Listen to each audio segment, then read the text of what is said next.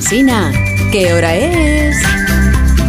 Son las 8 en punto de la mañana, 7 en punto de la mañana en Canarias. Buenos días desde Onda Cero. Más de uno en Onda Cero.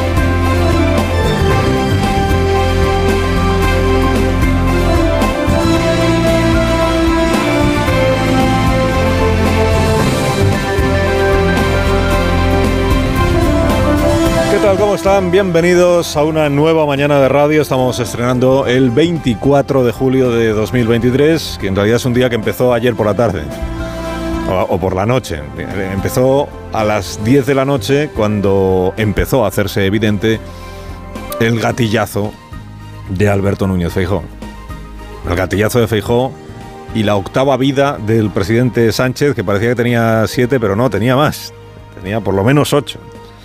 Anoche Sánchez ya se veía presidente de nuevo, presidente en funciones ya lo es, presidente otra vez ya se verá si lo es, investido, porque él mismo se presentó en esta declaración que hizo ante la parroquia, ante los aficionados del PSOE que estaban ahí celebrando el resultado.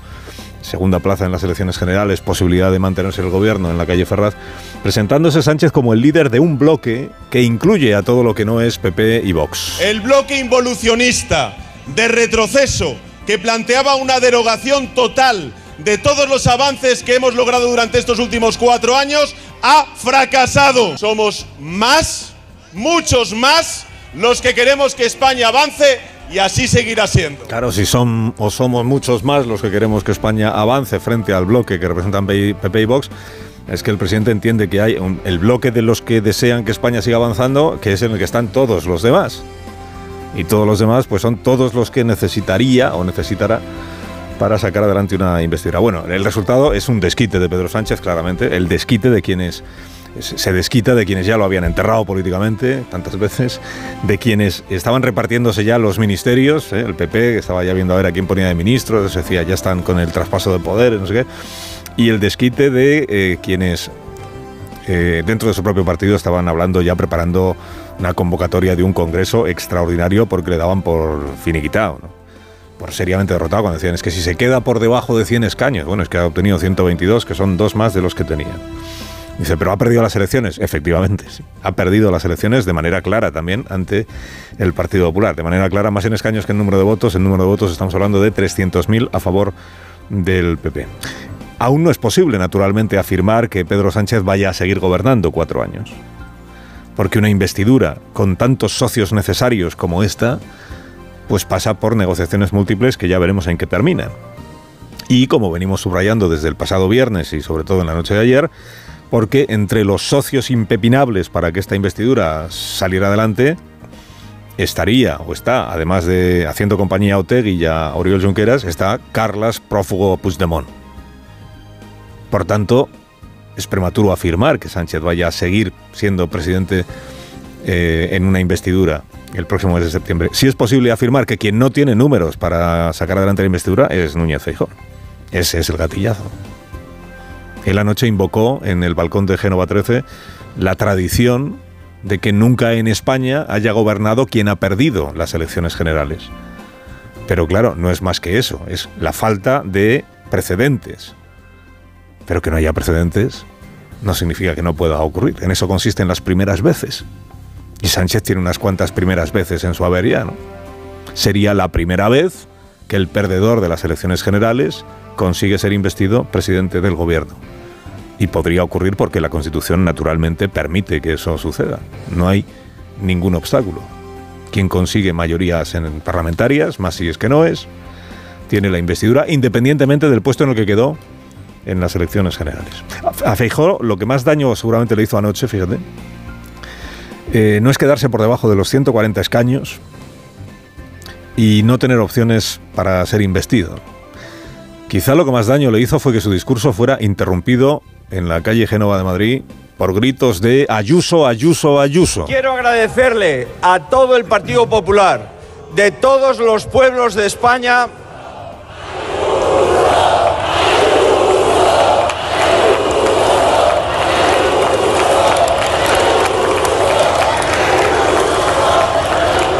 Gracias, Presidenta. Gracias, Presidenta, estaba ahí en el balcón también. Mu- muy visible para quienes... la parroquia del PP en Madrid, pues es parroquia del PP madrileño. Si a eso le añade usted que Feijó ha conseguido menos votos de los que obtuvo Ayuso en las elecciones autonómicas y que es un dato que no tendrá ningún reparo en airear el equipo de Isabel Díaz Ayuso, pues dependiendo de qué pase con las investiduras, igual donde acaba habiendo un congreso extraordinario no es en el PSOE, sino en el sino en el PP. Bueno, el resultado de las elecciones para el PP, 136 escaños. Es una mejoría muy notable en comparación con hace cuatro años. Ya lo creo que sí.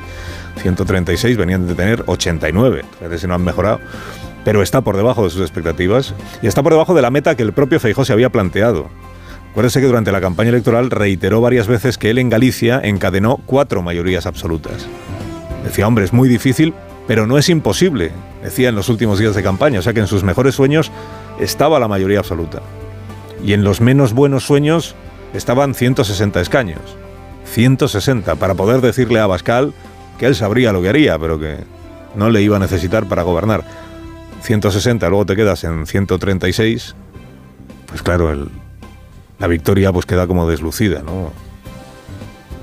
136 y con Santiago Abascal, Feijóo no suma. Como candidato del partido más votado, creo que mi deber es abrir el diálogo para liderar desde el primer minuto ese diálogo y para intentar gobernar nuestro país de acuerdo con los resultados electorales, con la victoria electoral. Ganó las elecciones, pero tiene perdida la investidura, a la que en todo caso pues concurrirá cuando el rey don Felipe inicie las consultas, una vez constituida la Cámara. Una vez elegida la presidencia del Congreso de los Diputados, pues el rey consultará y propondrá a Feijó como candidato a ser investido. Si esa investidura naufraga, pues ahí estará el PSOE para decir, lo intento yo, que he quedado segundo.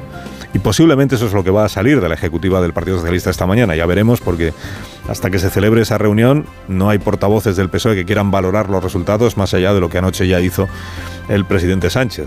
Pero es posible, o no sé si probable, pero sí es posible que de la reunión de hoy del PSOE salga esta evidencia que dice quien ha ganado es Feijó, él tiene que dar el primer paso, él tiene que intentar ver a ver con quién se puede poner de acuerdo para una investidura y si él fracasa, aquí estamos nosotros para intentarlo, sabiendo que tenemos más opciones de llegar a un acuerdo con otros grupos parlamentarios de las que tiene el señor Núñez Fijo.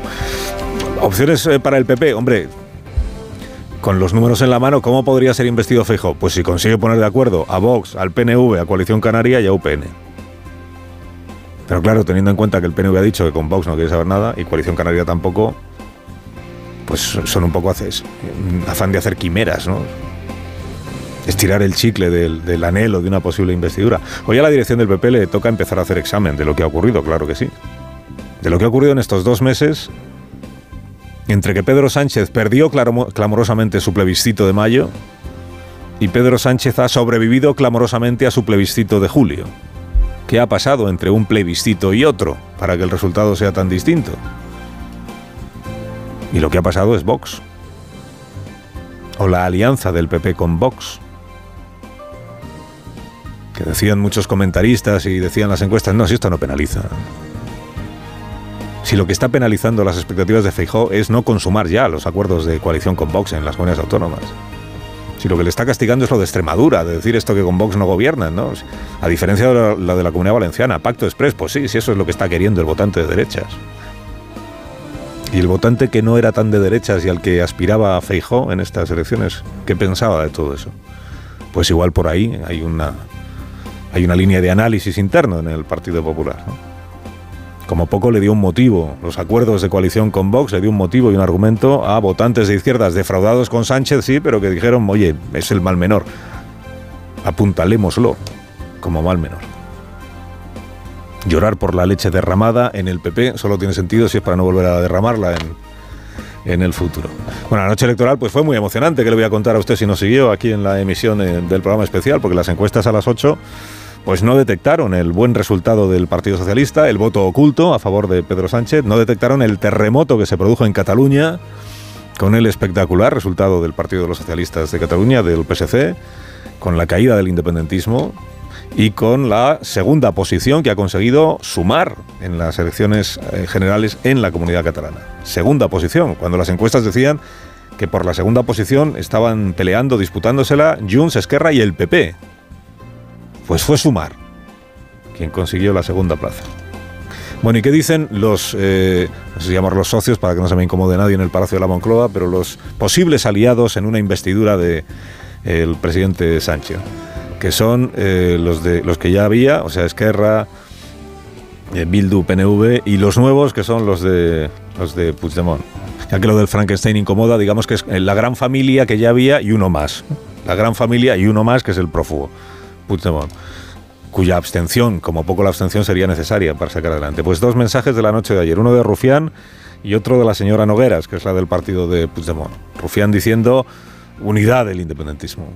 Y la señora Nogueras diciendo no investiremos a Sánchez a cambio de nada, que es la forma de decir que están dispuestos a investirle a cambio de algo. Interpelem directamente a Interpelamos directamente al resto del independentismo que ha obtenido resultados en estas elecciones para que nos pongamos de acuerdo. Porque desde nuestro punto de vista podemos hacerlo. De hecho, la gente nos lo pide. La gente en su demanda. No, no me temblará ni un poquito el pulso para mantener nuestra posición. No haremos presidente a Pedro Sánchez a cambio de nada. ¿Qué precio pone Puigdemont? Pues, pues aún no está... Aún, aún quedan, como dirían en Cataluña en otros tiempos, aún quedan muchas pantallas que superar. Porque ahora lo que viene es la constitución del Parlamento.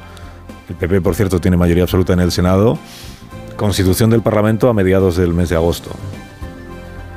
Que ahí ya veremos qué alianzas establecen los grupos para ver eh, quién es elegido o elegida presidente del Congreso y quiénes integran la mesa de la Cámara. Primer indicio de los pactos. Luego habrá una sesión de investidura, se entiende que de Feijó, que no saldría adelante. Luego podría haber una sesión de investidura de Sánchez que ya veríamos si sale adelante. Si en dos meses no se ha investido a nadie, pues otra vez a las urnas, otra vez a las urnas. Y de la noche electoral de ayer les subrayo una cosa más, que es la enorme satisfacción de quienes han perdido claramente las elecciones. Por ejemplo, Sumar. La satisfacción de Yolanda Díaz. Parecía que hubiera ganado ella las elecciones generales. Sumar peleaba por la tercera plaza y ha obtenido la cuarta. La satisfacción de quien una vez sonó como primera presidenta del gobierno de España. La democracia hoy ha ganado y la democracia hoy sale fortalecida. Hemos ganado. Hoy tenemos un país mejor. Llama la atención de la, satisfacción de quienes han eh, retrocedido, porque Yolanda Díaz eh, presentaba en las elecciones de hace cuatro años 38 diputados, se ha quedado en 31 o sea que es posible que se reedite el gobierno de coalición, pero no será por lo que ha ayudado a sumar. Será por el mérito de la resistencia del PSOE. Y de Abascal ni hablamos, de Vox. De 52 a 19. Perdón, de 52 a 33. Ha perdido 19. No, ha perdido 19. No es poco perder cuando tienes 52. Pero lejos de encontrar algo que reprocharse a sí mismo, anoche Abascal se lo reprochó todo a Feijó. El señor Feijó ha ganado las elecciones como quería y además lo ha hecho no dependiendo de Vox, como también quería. Imaginamos, en consecuencia, que mantendrá la oferta al Partido Socialista para ver si le permite gobernar. Esa oferta que ha hecho al Partido Socialista durante toda la campaña y que está detrás del blanqueamiento de los cuatro años de gobierno de Pedro Sánchez. La extrema derecha retrocede mucho ante el avance de la derecha tradicional que si no ha avanzado más, posible hipótesis es precisamente por su tonteo con la extrema derecha. Sánchez tiene motivos para celebrar hoy su supervivencia. Pero, al cabo de cinco años gobernando el país, que tu continuidad, habiendo, habiendo perdido las elecciones, esté en manos del prófugo, al que tú mismo describiste como partidario del conflicto, del retroceso y del ruido, tu continuidad en manos de un ciudadano pendiente de juicio por haber intentado tumbar la Constitución en Cataluña, tampoco parece visto así que ese sea el escenario más exitoso del mundo. Carlos Alsina en Onda Cero.